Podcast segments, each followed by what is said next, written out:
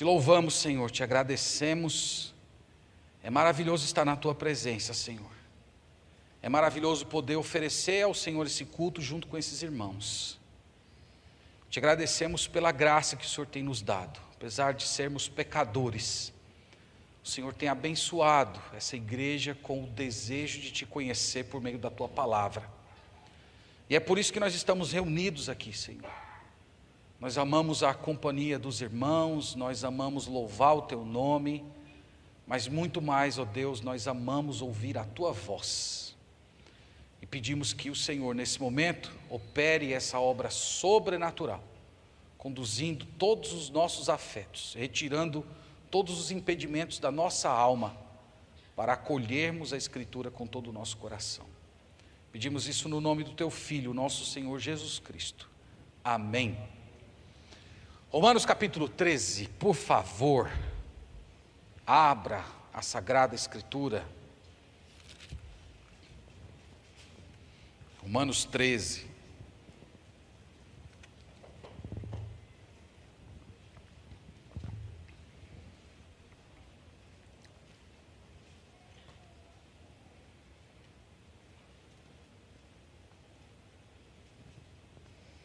Vamos ler do verso 1 a 7 para a gente introduzir nossa meditação.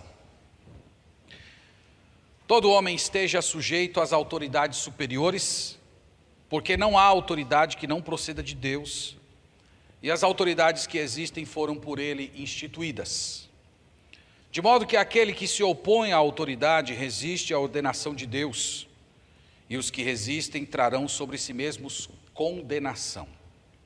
Porque os magistrados não são para temor quando se faz o bem, e sim quando se faz o mal. Queres tu não temer a autoridade? Faze o bem e terás louvor dela, visto que, as autoridade, visto que a autoridade é ministro de Deus para o teu bem.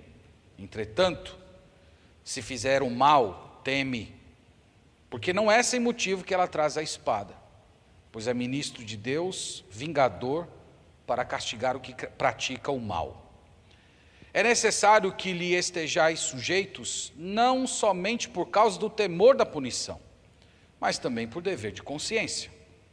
Por este motivo também pagais tributos, porque são ministros de Deus, atendendo constantemente a este serviço. Pagai a todos o que lhes é devido, a quem tributo, tributo, a quem imposto, imposto, a quem respeito, respeito, e a quem honra, honra. Amém. Graças a Deus pela Sagrada Escritura. Meus irmãos, indo direto ao ponto, eu fiquei semana passada de trazer para vocês uma explicação um pouco mais elaborada a, a, a respeito do verso 2, que diz: De modo que aquele que se opõe à autoridade resiste à ordenação de Deus e os que resistem trarão sobre si mesmos condenação. Eu levantei uma questão domingo passado, a partir desse versículo, é, basicamente fazendo a seguinte pergunta: é correto a gente desobedecer às autoridades? Esse versículo aqui, ele está ensinando em todas as situações, de uma forma absoluta, que você sempre, sempre, sempre deve obedecer às autoridades superiores, mesmo quando eles desobedecem à palavra de Deus e querem nos forçar a fazer coisas que a Bíblia expressamente condena. Então eu adiantei para vocês que não, mas eu guardei o assunto na gaveta para poder voltar e a, hoje a gente olhar um pouco mais de perto. Então, o tema da nossa mensagem é desobedecer ao governo. É certo? Então nós vamos tentar responder essa pergunta. Bom, queria começar, irmãos, respondendo uma pergunta que é muito comum quando a gente trata desse assunto. Pastor, isso é um assunto que vale a pena? Isso é um assunto que nos pertence. A gente gastar tempo falando da nossa relação com o governo, limites, até onde vai. Isso, isso, é, isso é cristão, isso é, é coisa de, de quem está buscando a Deus. Nós não somos peregrinos, nós não somos de outro mundo. Por que, que a gente vai gastar tempo falando dessas coisas? Por que, que a gente não vai pregar o Evangelho e orar? Então, primeiro, irmãos, é que a Bíblia se ocupa desse assunto. Além de Romanos 13, há muitas outras passagens no, no Novo Testamento que falam a respeito de como os crentes devem se portar diante das autoridades e como nós devemos viver nesse mundo. Então, esse é um assunto que a Sagrada Escritura se interessa por ele, nós deveríamos nos interessar também. Um segundo ponto que eu quero levantar, ainda na, na introdução, é que a Bíblia apresenta uma tensão quando fala da nossa identidade. Preste atenção nisso. Eu estou querendo dizer que, embora a Bíblia fala que nós não sejamos desse mundo, que nós somos peregrinos e forasteiros, que a nossa pátria está no céu. Por outro lado, a Bíblia afirma que nós estamos no mundo. Lembra Jesus dizendo: Pai, eu, eu rogo que não os tire do mundo, mas os proteja do mal. Jesus orou assim em João capítulo 17. Então, irmãos, nós vivemos nessa tensão.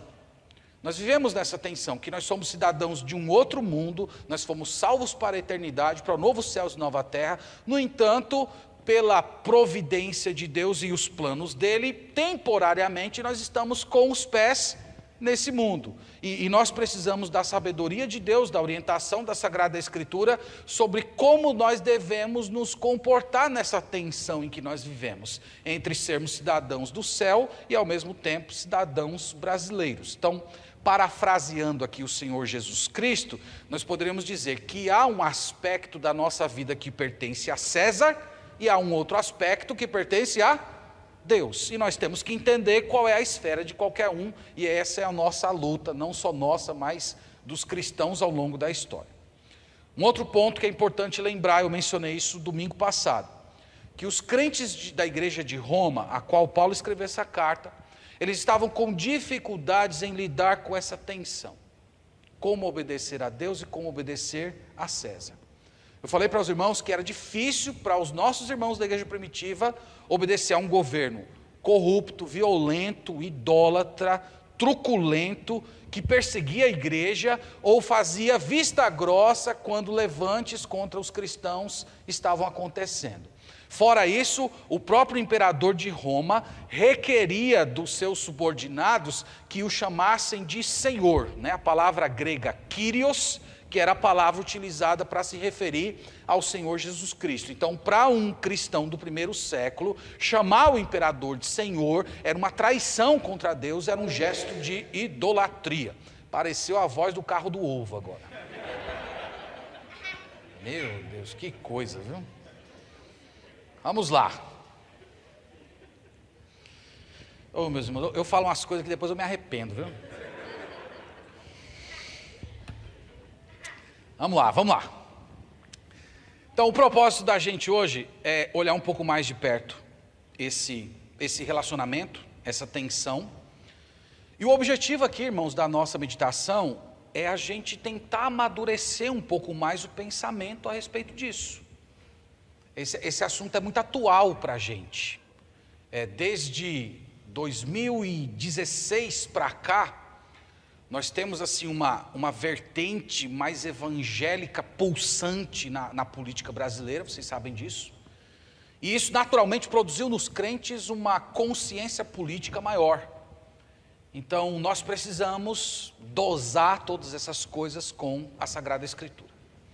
Então vamos lá. Dito isso, por onde eu vou começar? Vou começar pelo começo, dizendo o seguinte: que a Sagrada Escritura apresenta que Deus é a autoridade exclusiva e absoluta sobre todas as pessoas e coisas. Nós temos isso no verso 1. Diz assim, ó: Todo homem esteja sujeito às autoridades superiores, porque não há autoridade que não proceda de Deus, e as autoridades que existem foram por eles instituídas. Então, Paulo está dizendo: existem autoridades superiores, mas acima das autoridades superiores existe uma autoridade suprema que conferiu a essas autoridades superiores poder, influência e capacidade de julgar. Quem é essa pessoa? Deus. Deus é essa pessoa. Na Bíblia ele é chamado de Rei dos Reis, para falar que existem reis nesse mundo, mas existe um rei supremo acima deles. Ele é chamado de Senhor dos Senhores. Senhor dos Senhores é usado para falar do Pai, em 1 Timóteo 6. E em capítulo 19 de Apocalipse está escrito na sua coxa, Rei dos Reis e Senhor dos Senhores. É usado para falar do Senhor Jesus Cristo. Em Mateus 28, 18, logo depois da sua ressurreição, o Senhor Jesus olhou para os seus discípulos e disse: Toda a autoridade me foi dada nos céus e na terra. Então Jesus é a autoridade, ele tem toda a autoridade nesse mundo. Quando Paulo escreveu em Romanos 10, 9, um texto que muitos de nós decora, declaramos de cor, se confessares a Jesus como Senhor e em teu coração creres que Deus ressuscitou dentre os mortos, serás salvo. Lembram disso, não lembram? Esse texto não é só uma declaração de fé, ele também é uma declaração política. A gente perde isso porque nós estamos há quase dois mil anos longe desse texto. Mas quando um cristão se convertia e dizia: Jesus Cristo é o meu Senhor, Jesus Cristo é o meu Quírios. Isso não era só o fato de que ele estava se dobrando diante de Jesus como Salvador, mas ele estava assumindo Jesus como Rei. Ele estava dizendo indiretamente: de hoje em diante, o imperador não é mais o meu Senhor. O imperador não manda, ele não tem o direito mais de legislar é, nas questões espirituais da minha experiência. Então, essa era uma declaração política. Ele estava dizendo: Jesus é soberano, Jesus está acima de qualquer soberano desse mundo e é somente a Ele que eu obedeço absolutamente. Então, Jesus, o nosso Deus, é a autoridade suprema e todas as outras autoridades, os homens mais poderosos desse mundo, estão debaixo do seu domínio. Esse é o primeiro ponto. O segundo é que os governos possuem autoridade derivada. A autoridade deles não é absoluta, é derivada, é concedida. Nós lemos isso no verso 1, que não há autoridade que não proceda de Deus, e as autoridades que existem foram por eles instituídas. Então, Paulo está dizendo: não há autoridade que não, que não proceda de Deus, os governos possuem autoridade, evidentemente, mas ela não é absoluta, ela é derivada, ela, ela é concedida por uma outra pessoa. No verso 4, nós lemos que a autoridade é ministro de Deus para o teu bem. Falei domingo passado que essa palavra ministro significa o quê? Diácono, servo. Então eles estão a serviço de Deus, eles servem a Deus, eles estão executando o plano de Deus, eles estão ali para servir aos propósitos divinos. E nós falamos que eles deveriam estimular os homens de bem a prosseguirem na vida de integridade e eles deveriam aplicar a espada, punindo os maus, sendo instrumentos de vingança de Deus para refrear a criminalidade nesse mundo. Nesse ponto, irmãos, eu, eu queria abrir um parênteses aqui rapidinho e eu volto para o texto. É, é importante lembrar disso, porque essa é uma questão que de vez em quando fica voltando e os crentes se posicionando. É importante os irmãos lembrarem que nessa relação do crente com o uso da força, com o uso da violência, é, a Bíblia é muito sóbria nesse assunto. A Bíblia não é contra a violência, a Bíblia é contra a criminalidade. Isso são coisas bem diferentes. Quando, a, quando, eu falo que a Bíblia é a favor da violência e contra a criminalidade, eu estou falando que a Bíblia sanciona o uso da violência para proteger pessoas. Então, nesse, nesse sentido, irmãos, a Bíblia é muito sóbria. Hoje tem essa ideia, ah, vamos, vamos, vamos acabar com a polícia, é, vamos acabar com, com, com, com, gente com arma na mão, e todo mundo vai, vai soltar pombo, esse tipo de coisa. A, a, a Bíblia é muito sobra nesse assunto, ela sabe, a Bíblia declara que nós vivemos num mundo caído de pecado, e na condição que nós estamos hoje, é necessário muitas vezes o, a violência para coibir a criminalidade. Então, essa é uma distinção básica que você precisa fazer para de repente você não entrar aí de, de gaiato em alguma conversa e acabar se posicionando contra a Sagrada Escritura, tá? Fechado parênteses aqui, deixe-me retornar. Meus irmãos, essas duas ideias de que Deus é a autoridade suprema e que os governantes existem, ex, é, exercem um poder derivado, nos coloca naquela tensão que eu falei para vocês no início. É aqui que está a atenção. Nós temos um rei soberano e nós temos um soberano temporal, humano, falível e pecador. E a ambos nós devemos sujeição.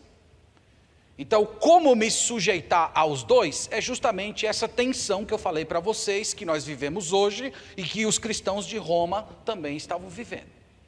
Então, existindo essa tensão, irmãos, é evidente que, por um lado, nós não podemos assumir uma postura radical, dizendo assim: eu não vou obedecer a governo nenhum, eu não vou seguir qualquer tipo de comando, porque Jesus Cristo é o meu Kyrios, Ele é meu Senhor, é a Ele que eu, que eu, que eu, que eu dou a minha vida, as minhas afeições, eu não pago mais imposto, eu vou dar todo o dinheiro para a obra de Deus e tal, e tal, e tal.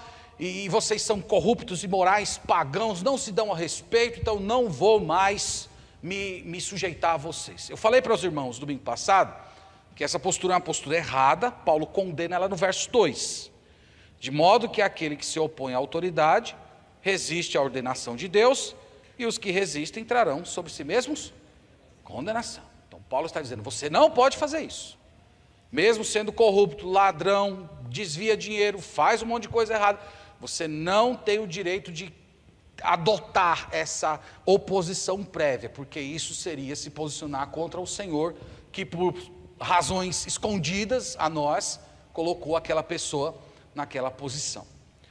Do outro lado, irmãos, do outro lado é que reconhecendo que o governo não possui autoridade absoluta, todas as vezes que as autoridades ultrapassarem os limites estabelecidos por Deus, é nosso dever nos colocar debaixo da autoridade de Deus e resistir a esse governo. Aí, aqui agora, nós estamos entrando no, no, no cerne da questão. Quais são os limites? quais são os limites da esfera da ação do governo, que quando o governo pula um pouco fora desse limite, você tem direito, até dever diante de Deus de resisti-lo. Então agora eu vou entrar um pouco nesse assunto. Primeiro, questões de fé e adoração. Temos muitos exemplos bíblicos.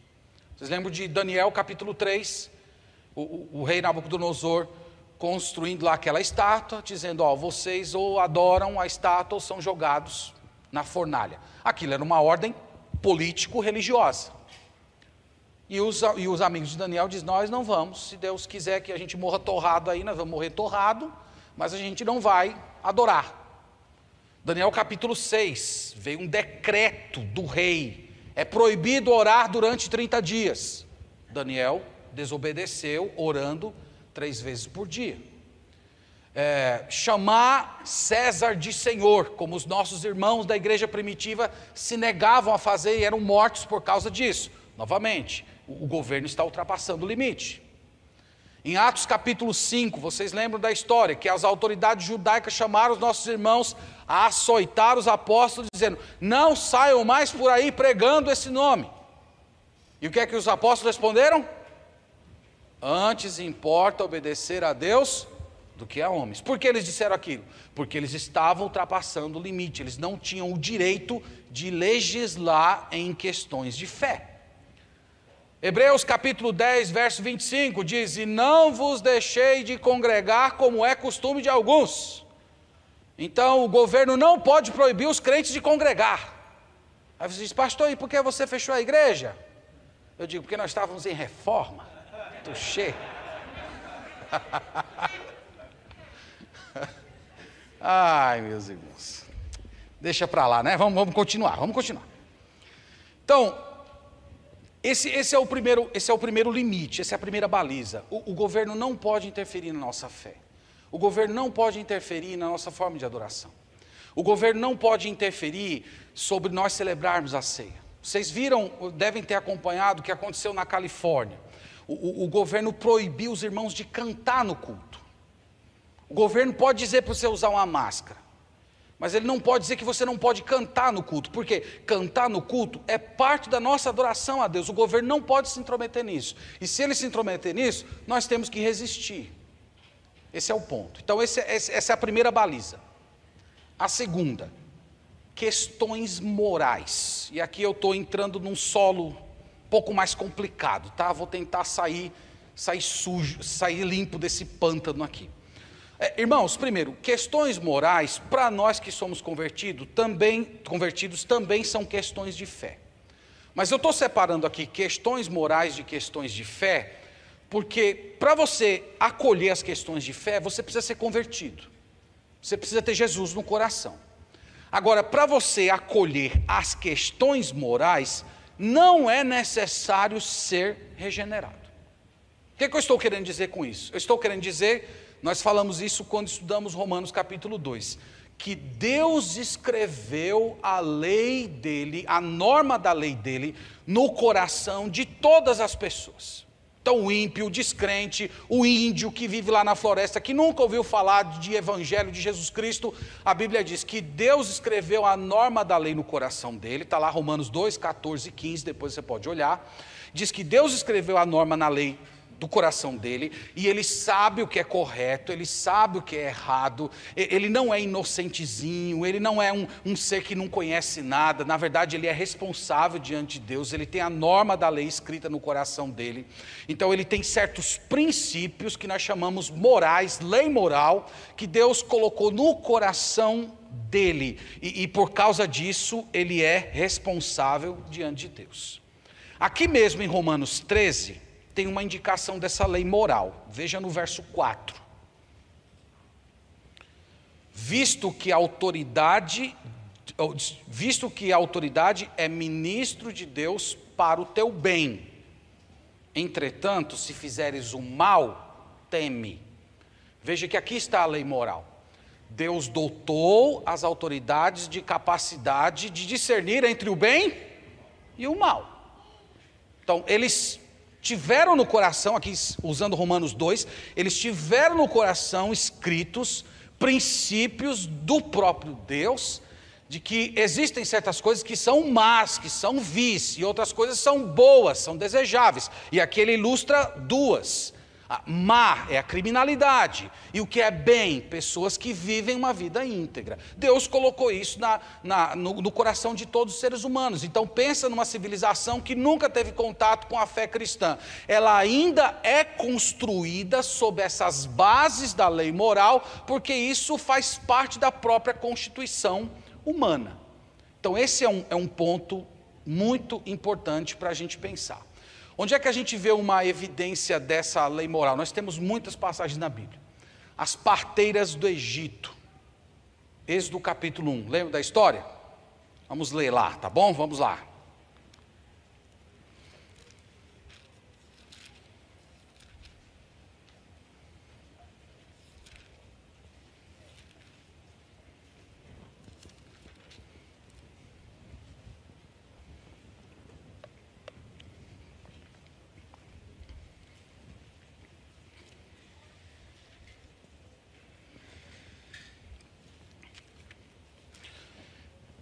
Êxodo capítulo 1, verso 15. Olha aqui a evidência dessa lei moral, mesmo contra uma ordem governamental. O rei do Egito ordenou às parteiras hebreias, das quais uma se chamava Sifrá e outra Puar, dizendo: Quando servirdes de parteiras as hebreias, examinai. Se for filho, matai-o, mas se for filha, que viva. As parteiras, porém, temeram a Deus e não fizeram como lhes ordenara o rei do Egito. Antes deixaram viver os meninos. Então o rei do Egito chamou as parteiras e lhes disse: Por que fizestes isso e deixaste viver os meninos? Responderam as parteiras a Faraó: É que as mulheres hebreias não são como as egípcias, são vigorosas, e antes que lhe chegue a parteira, já deram à luz aos seus filhos. E Deus fez bem as parteiras, e o povo se aumentou, se tornou muito forte, e porque as parteiras temeram a Deus, ele lhes constituiu família. Veja aqui. Então aqui está uma evidência de lei moral. O faraó veio uma ordem governamental, matem os meninos. Elas mentiram, vocês viram aqui na história. Ah, pastor, mas elas mentiram e, e, o texto diz que Deus abençoou a mentira delas. Se você quiser resolver esse problema, se matricula na cadeira de ética lá com o Diego no seminário, ele vai tratar dessas questões aí. Tá, então, é, mas o ponto aqui é dizer que veio uma ordem e elas não precisaram de uma revelação de Deus que assassinar criancinhas era uma coisa errada. Elas já tinham isso escrito no coração. E elas simplesmente obedeceram àquela lei moral que já estava gravada na alma delas. E Deus, os, Deus as abençoou por conta disso. Então, o ponto aqui, irmãos, é dizer que há uma lei moral impressa no coração do ser humano. Que elementos fazem parte dessa lei moral? Quero mencionar alguns. Primeiro, direito à vida. Você não precisa da revelação do Evangelho para entender que a vida humana é importante e merece dignidade. Você não precisa da revelação do Evangelho para compreender que assassinar é errado. Um outro valor da lei moral, direito à propriedade, que protege você contra o roubo. Você tem direito de adquirir suas coisinhas lá e ninguém vir e tomar de você que mais que faz parte dessa lei moral? Direito de se locomover, de você andar de um lado para o outro, direito de você expressar suas convicções é, religiosas, filosóficas, mesmo que sejam equivocadas. Isso protege você da tirania. O direito à proteção à família, isso já está gravado no coração de todas as pessoas, que a família é importante, que a família é a base, que a família existe inclusive antes do Estado e antes da igreja. É o instituto mais importante da história da humanidade. E direito à justiça. Direito à justiça protege você primeiro da vingança individual, de você ir lá tentar fazer justiça com as próprias mãos, e protege você também da violência. Esses elementos, irmãos, eles fazem parte dessa lei moral e eles estão escritos no coração de cada pessoa. E todas as vezes que as autoridades ultrapassam esses limites da lei moral, eles estão sufocando a consciência, porque Deus colocou isso dentro deles e é nosso dever então nos levantar e voluntariamente, pacificamente resistir a esse tipo de tirania. Para ficar bem claro, coloquei uma ilustração aqui, que o, o irmão Vitor deu uma, uma excelente de uma calibrada. Se eu colocasse o slide que eu tinha feito aqui, vocês iam rir de mim. Mas o, o irmão Vitor salvou esse slide, salvou muitos outros, entendeu? Que eu tenho feito. Mas está aí. O modelo ideal de Romanos 13 é esse aí. Pode colocar, irmão, por favor. Você tem a esfera da autoridade de Deus e você tem os governos e os governantes. E eles estão legislando em torno da lei moral, que é essa lei que eu acabei de falar para vocês. Então veja que Deus está cercando todas as coisas, porque Deus dá autoridade para eles, e eles estão ali tomando suas decisões políticas em torno dessas questões. Esse é o modelo ideal. Agora vamos ver o modelo que nos leva a resistir o governo, da, da, da, da não sujeição. Pode colocar o outro modelo, por favor. Pronto, esse é o modelo da desobediência servil. É quando a autoridade sai da esfera que lhe é apropriada e ela começa a legislar em questões de adoração e também em torno da lei moral. Eu vou voltar a esse tema daqui um pouquinho mais, mas mantenha aí essas ideias em mente, porque é o que nós temos falado até esse momento. Pois bem, irmãos, continuando. Nós falamos que toda vez que a autoridade ultrapassa o limite, é nosso dever resistir. Isso levanta a pergunta de um milhão de dólares: como deve ser essa resistência? Nós vamos treinar uma milícia aqui na igreja, né? Colocar fuzil. Irmã, imagina a irmã Wanda segurando um fuzil na janela da igreja, né? Não ia dar certo. Então, como deve ser essa resistência? Então, nós vamos tentar olhar na Bíblia alguns princípios para orientar a gente. Primeiro, essa resistência, ela deve ser e pode ser dentro do aparato da lei. Vamos para Atos capítulo 16.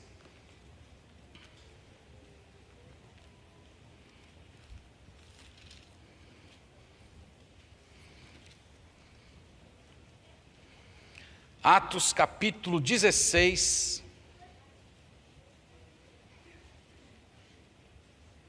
Versículo 37. Olha aqui um exemplo de resistência civil dentro do limite da lei. Paulo, porém, lhes replicou: sem ter havido processo formal contra nós, nos açoitaram publicamente e nos recolheram ao cárcere, sendo nós cidadãos romanos. Querem agora as ocultas lançar-nos fora? Não será assim. Pelo contrário, venham eles e pessoalmente nos põem em liberdade. Irmãos, Paulo era um cabra macho, né? Ele estava falando aqui com as autoridades que tinham acabado de açoitar ele. Então vocês devem lembrar da história. Ele está na cidade de Filipos, uma jovem adivinhadora que dava muito dinheiro para o povo, usada por demônios. Ele foi lá e repreendeu. Por causa disso, ele levou uma surra e foi preso. E aí chegará a hora de soltar, né, para mandar ele embora. Ele diz: Não, não é assim. Vocês não podem fazer isso. Vocês me prenderam, vocês me deram uma surra sem haver processo formal. Eu sou um cidadão romano, eu, eu, tinha direito de ter um processo, de ser ouvido, e vocês fizeram tudo isso, e agora vocês estão querendo me mandar embora na calada da noite. Não, vocês vão vir aqui e vão se, se retratar e, e, e, e me libertar, mostrando que vocês erraram. E, é isso que aconteceu, é, verso 39. Então foram ter com eles e lhes pediram desculpas, e relaxando-lhes a prisão, rogaram que se retirasse da cidade. Me perdoe, Paulo, vá embora, por favor, né? Então, vocês, vocês vejam, irmãos, que o apóstolo Paulo, ele estava recorrendo ao aparato da lei da época. Ele, ele, tomou, ele tomou isso, ele tinha direito a isso e ele utilizou. No capítulo 22, a gente tem um outro exemplo também do apóstolo Paulo. Acho que ele já estava calejado da primeira vez. Vocês vão ver aqui que dessa vez ele foi mais esperto. Capítulo 22, verso 25. Quando o estavam amarrando com correias, disse Paulo ao centurião presente: Ser-vos-á porventura lícito açoitar um cidadão romano sem estar condenado? Da primeira ele levou a surra, né? Agora não, peraí. aí. Ele estava aqui mais esperto já, né? mais calejado. Então, como assim? Vocês não podem chegar e fazer esse tipo de coisa, me aplicar uma pena sem eu ter sido processado. Tem, tem um percurso legal a ser percorrido. Ele está recorrendo a isso. Tem outros exemplos, irmãos, até na experiência de Paulo. Lembra ele no capítulo 25 dizendo: Eu apelo a César. Ele, ele, ele foi estava sendo julgado ali por Festo de uma, de uma forma meio é, meio tendenciosa, Festo querendo agradar os judeus. Paulo sacou isso e disse: Ó, oh, eu não quero ser mais julgado por você, eu apelo para César, eu quero ser julgado pelo imperador. Ele pediu instância superior. Então, irmãos, o, o ponto aqui, os irmãos já entenderam, que é lícito você resistir utilizando o aparato da lei daquela nação. Paulo utilizou o aparato da lei de Roma. Nós podemos utilizar o aparato do nosso país. Então, nós podemos usar serviço de advogado, nós podemos usar tribunais, nós, nós podemos requerer do, dos parlamentares a criação de leis que sejam justas, nós podemos denunciar fazendo uso da palavra escrita, da, da palavra falada, todas as vezes que os governantes estiverem ultrapassando os limites que Deus estabeleceu. Eu até diria que nós podemos participar de passeatas para que os governantes conheçam a nossa posição e até indignação, evidentemente, dentro dos limites da, da civilidade, das leis e do respeito, mas nós podemos, por quê? Porque dentro da nossa legislação, isso é considerado algo lícito. Então, do mesmo jeito que Paulo usou o que era lícito, nós também podemos utilizá-lo. Então, isso aqui é para responder. Como resistir? Primeiro, nós podemos resistir dentro do aparato da lei. Segundo, nós devemos resistir quando determinada lei é vil, quando determinada lei é abjeta, sórdida. O, o, ponto aqui, irmãos, é dizer o seguinte: que nós vivemos num mundo de pecado, numa sociedade caída. Então é de se esperar que de vez em quando passe algum tipo de lei que seja injusta, que seja incorreta. E se nós que somos o povo de Deus toda vez que passar uma lei injusta, a gente for atrás de protestar de não sei o quê, nós não vamos fazer outra coisa da vida a não ser ficar enfrentando o governo. Então, isso precisa ter um limite. Qual é o limite? O, o limite é quando uma lei é em extremo injusta. Quando uma lei, por exemplo, é atroz, grave. Uma coisa, irmãos, é, é o governo diminuir o limite da velocidade e aumentar a multa. Mas outra coisa é o governo aprovar o aborto. Uma é mais vil, é, é mais atroz, é mais baixa. Então, a vileza de uma lei deve ser um parâmetro importante para a gente quando nós devemos falar. Um outro parâmetro, a, a, os que são contemplados, a extensão dessa lei, ela afeta apenas uma pessoa, um pequeno grupo, ou afeta centenas, milhares, até milhões. O aborto é um exemplo disso, afeta milhões de vidas. As leis de segregação dos Estados Unidos, vocês já devem ter lido isso que colocava os negros no, no fundo do, do, ônibus, que não, que, que não deixavam ficar na mesma fila que os brancos. Então, esse, esse, esse tipo de lei, ela, ela é abjeta, é, esse tipo de lei atinge diretamente milhares de pessoas. Leis que giram em torno da ideologia de gênero, atinge diretamente uma geração inteira de pessoas. Então, a vileza de uma lei, na sua extensão, ela, ela também requer da igreja um posicionamento de resistência existência. E o mais importante, irmãos, se é uma oportunidade de testemunhar. Eu acho que esse deveria ser um parâmetro importante para a gente. Nós olharmos para um certo contexto e entender que naquela ocasião, se nós nos levantarmos como sendo a voz profética, a voz de Deus para a nossa geração, aquilo vai glorificar o nome de Deus, aquilo vai fazer o nome de Deus conhecido, aquilo vai mostrar que esse país possui uma igreja de Deus aqui e que esse povo vive conforme a santidade do Senhor e isso vai vai, vai ser uma, uma glória para o nome do Senhor. Então, se esse, esse, esse levante pacífico serve para estabelecer a igreja como a voz profética que repreende a sua, a sua geração e glorifica o nome do Senhor, a igreja deveria gostar de participar desse tipo de coisa. Então, nesse sentido, irmãos, a resistência cristã nunca vai ser beligerante, raivosa, ressentida, como se vê por aí. Ela vai ser sempre humilde, amorosa, submissa, mas corajosamente firme. Então, esses são os parâmetros. Tá? Então, nós falamos de usar o aparato da lei, falamos sobre a vileza de uma determinada lei. Um outro limite é a postura da igreja disposta a sofrer o dano. Então, o que eu vou mostrar para os irmãos agora é que há um limite para essa resistência. Há uma certa, uma, um certo momento que nós vamos largar as armas e sofrer por Cristo. Atos 23, vamos, vamos ler a passagem. Atos 23, verso 3. Vamos ler o 1, só para os irmãos pegarem aqui o, o fio da história. Fitando Paulo os olhos no sinédrio, disse: Varões irmãos, tenho andado diante de Deus com toda a boa consciência até o dia de hoje. Mas o sumo sacerdote Ananias mandou aos que estavam perto dele que lhe batessem na boca. Então lhe disse Paulo: Deus há de ferir-te, parede branqueada. Tu estás aí sentado para julgar-me segundo a lei e contra a lei me mandas agredir-me? Os que estavam ao seu lado disseram: Estás injuriando o sacerdote de Deus? Respondeu Paulo: Não sabia, irmãos, que ele é sumo sacerdote, porque está escrito: Não falarás mal de uma autoridade do teu povo. Então aqui vocês estão vendo a tensão do negócio aqui, né? É uma situação muito difícil. Vocês devem ter percebido que Paulo estava se defendendo de uma coisa justa, não estava? Ele levou um tapa na boca. O sumo sacerdote mandou um cara dar um tapa na boca dele. E ele olhou para o sumo sacerdote e chamou o cara de parede branqueada. É, expressões relacionadas à hipocrisia. E Paulo diz: Você está aqui para me julgar segundo a lei, e você fere a lei e manda me punir.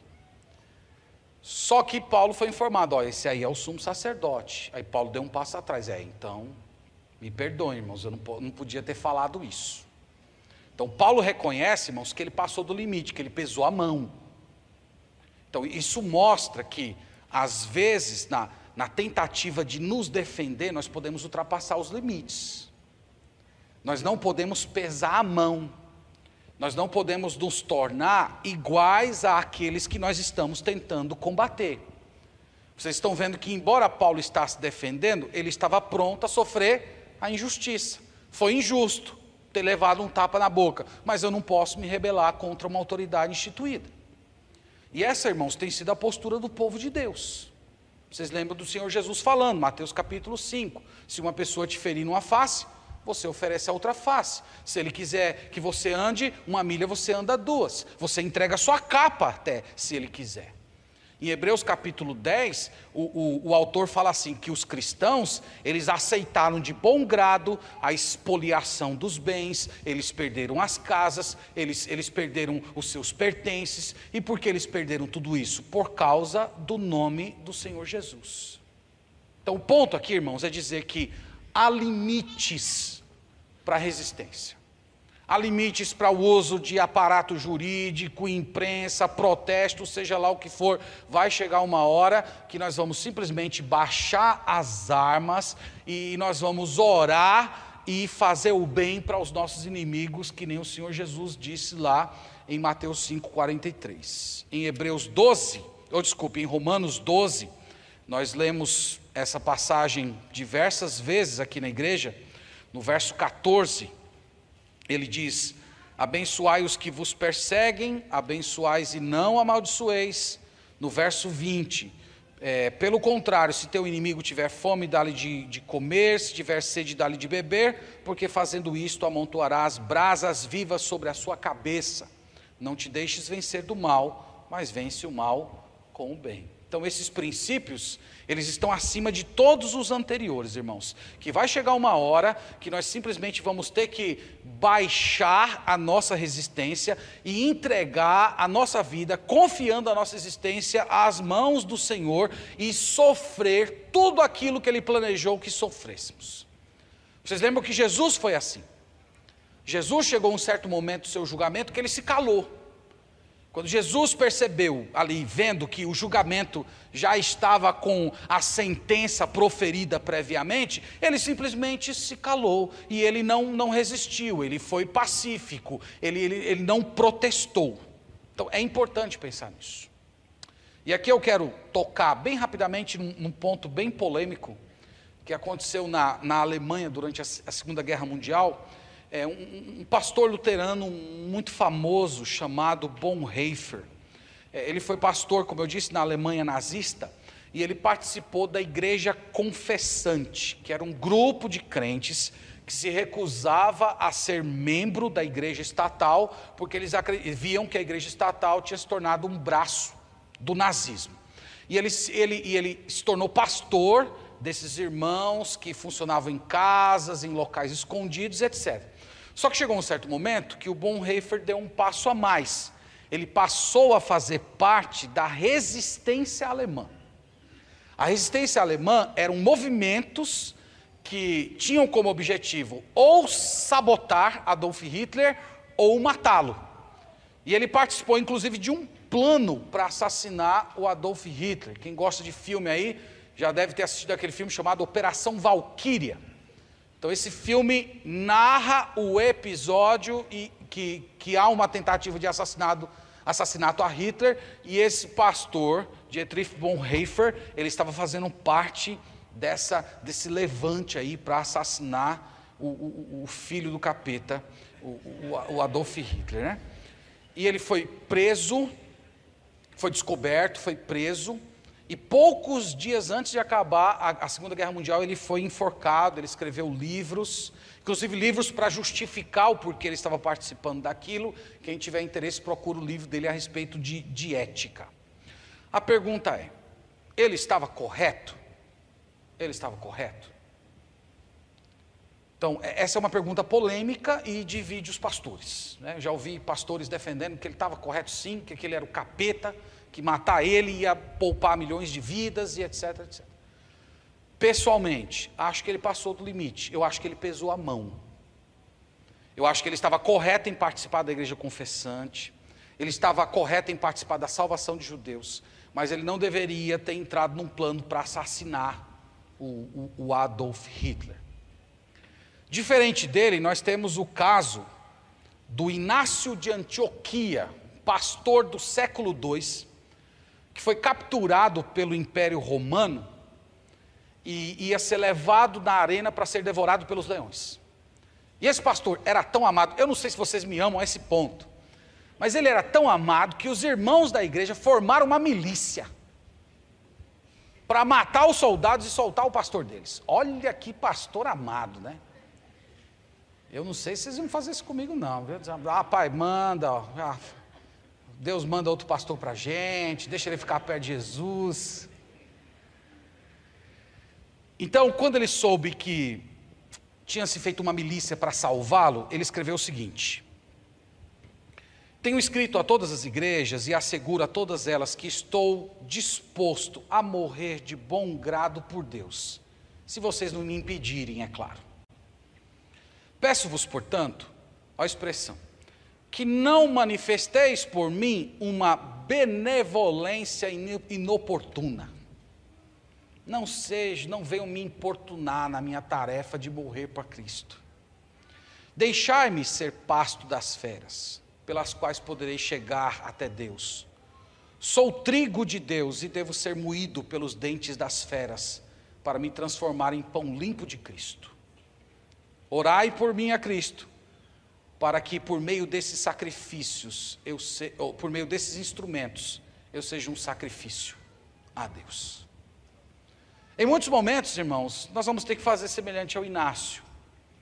Nós vamos ter que parar de oferecer resistência e simplesmente renunciar à nossa segurança, renunciar à nossa própria vida e nos lançar aos cuidados do Senhor Jesus que nos salvou. E ter resolvido dentro do nosso coração que nós amamos mais a Deus do que a nossa própria vida. Portanto, há, há limites para resistência política. Para concluir, o que é que nós temos aqui para dizer? Tem um algumas sugestões, depois nós vamos orar. Primeiro, irmãos, a lei moral é um excelente parâmetro para você escolher os seus candidatos na hora de votar. Então, às vezes, quando chega a época da eleição, a gente fica meio perdido. Né? Voto em quem? Por que, que eu voto e tal? Você pode utilizar a lei moral de Deus para votar. Então, consulta se aquele candidato ele, ele, ele defende esses princípios aqui que fazem parte dessa lei. Se ele defende a família tradicional, se ele defende a liberdade, se ele defende a, a, propriedade, se ele é contra a criminalidade. Você não precisa necessariamente votar num crente. Aliás, eu até quero dizer, irmãos, que boa parte dos crentes que está lá é oportunista. Crentes completamente despreparados, né, que, que, nunca nem leram um livro sobre política. Política é, é, é uma arte muito complexa. E eles só estão lá porque sabe cantar na igreja e ficou famoso entre os irmãos. Então estão lá por isso, mas eles não, não foram chamados por Deus, eles não têm uma vocação de Deus para atuar ali. Então você não precisa ficar preso a essa questão de ser crente. Acho que você pode dar um passo acima e olhar esses valores, esses valores que estão escritos no coração de todas as pessoas. E segundo, irmãos, nós precisamos da sabedoria de Deus. Nós podemos, precisamos da sabedoria de Deus para viver nessa tensão entre obedecer a Deus e obedecer a César. Nós precisamos da sabedoria de Deus para saber quando falar, quando nos posicionar e quando nós devemos nos calar. Lembre-se de Davi. Davi teve uma hora que enfrentou o gigante, outro momento ele fugiu de Saul, outro momento ele se calou quando os desmandos de Joabe estavam acontecendo ali ao redor dele. Ele era um homem muito sábio diante de Deus, que conhecia a hora de usar força, que sabia a hora de fugir e também a hora de calar. Nós precisamos dessa sabedoria de Deus. Nós precisamos que o Senhor nos ilumine para nós entendermos quando nós devemos agir para não ser covardes e quando nós devemos nos calar e por amor a Deus acatar aquilo que Ele deseja de nós. Ser livre, irmãos, é importante. Viver num país de liberdade civil é importante, mas muito mais importante é sermos o povo da cruz. Ter fé, humildade, abnegação, amor é muito mais importante do que ser bem tratado pelo governo. O Senhor Jesus Cristo nunca prometeu para a gente uma luta justa, equiparada. O Senhor Jesus falou que se ele foi chamado de Beuzebu, quanto mais os seus servos. Então, meus irmãos, nós não temos o direito de ser bem tratados. Sabia disso? Se você está sendo bem tratado hoje, agradeça. Mas não é um direito seu. Jesus prometeu que você seria tratado pior do que ele foi. Então, se você está sendo tratado melhor, é uma graça, louve ao Senhor por isso, mas entenda que essa graça pode ser tirada a qualquer momento e nessa hora você vai ter que agir como um verdadeiro, uma verdadeira servo de Deus. Nós precisamos, irmãos, lembrar muito dessas coisas, para nós nos posicionar diante de maus governantes. Quando nós tivermos resolvido no coração que nós somos o povo da cruz e que nós não temos o direito de sermos tratados melhor do que o nosso Salvador foi, isso, isso vai tirar a arrogância do nosso protesto, isso vai tirar o ressentimento da nossa resistência, e até nos momentos em que nós precisarmos nos levantar e dizer sonoramente ao governo que nós não submetemos a você, nós, fare, nós faremos isso com temor, com amor e ao mesmo tempo tentando remover a trave que está nos nossos próprios olhos. E essa postura cristã, ela vai suavizar a nossa, indica, a nossa indignação. Nós vamos ser humildes. Nós vamos ser como o Senhor Jesus Cristo. Então vamos lembrar, irmãos, e aqui eu encerro, que a maior batalha que nós enfrentamos nesse mundo não é contra os governantes ímpios, mas é para nos tornar esse tipo de gente. É para nos tornarmos como o Senhor Jesus Cristo, despidos de qualquer defesa, despidos de qualquer justiça, nos entregando aos cuidados de Deus, dizendo: Senhor, faça a tua vontade, eu entrego nas tuas mãos o meu espírito. Então não perca essa perspectiva quando você estiver suportando alguma injustiça. Você está sendo muito melhor tratado do que você merece. Amém, meus irmãos? Deus nos abençoe e nos ajude e nos dê sabedoria para nos relacionar com Deus e com César. Oremos ao Senhor. Obrigado, Pai, por tua santa, eterna, bendita e maravilhosa palavra. Ela nos instrui em todas as áreas da nossa vida, desde como devemos adorar-te, viver na tua presença, mas também como devemos nos portar nesse mundo como cidadãos brasileiros, vivendo o, o Evangelho diante dessa sociedade corrompida e caída. Nós oramos, Senhor, por nosso país.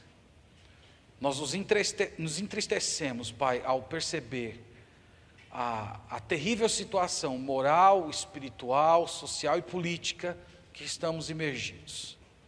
E nós oramos, ó Deus, para que a tua igreja seja o farol que vai conduzir essa nação nesse momento sombrio. Que nós nos levantemos como povo de Deus e afirmemos a nossa identidade em Cristo, proclamando que o nosso Deus é o único Senhor e é a Ele que nós obedecemos supremamente. Mas ao mesmo tempo, Senhor, dá-nos sabedoria para reconhecer os governos presentes, em humildade e sujeição, acolhermos a eles, sendo, sendo todos nós prudentes para reconhecer os limites que o Senhor estabeleceu para eles. E se houver, só Deus, na nossa geração, ocasiões em que de alguma maneira nós precisamos, precis, venhamos a precisar resistir o governo, que nós tenhamos sabedoria do alto para compreender a melhor maneira de fazer isso e de que modo o teu nome será ainda mais glorificado. Nós oramos pelos nossos irmãos que estão sofrendo perseguição em diversos países. Nós oramos por aqueles que estão padecendo na, na mão de governantes ímpios o, o preço do, do escárnio de Cristo por defender que Jesus Cristo é o Senhor. Fortaleça eles, Senhor, e dê sabedoria nesse momento de grande luta. Nós oramos em Cristo Jesus. Amém.